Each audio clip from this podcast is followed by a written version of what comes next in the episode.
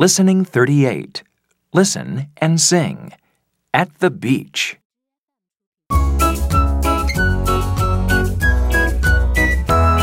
We're playing at the beach today. We're having lots of fun. We're swimming and we're surfing and we're sitting in the sun.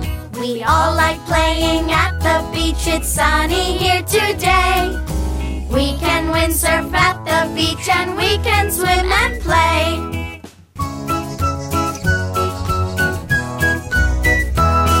We're sailing in our little boat. My dad is helping me. We're snorkeling and diving. There are lots of fish to see. We all like playing at the beach. It's sunny here today. We can windsurf at the beach and we can swim.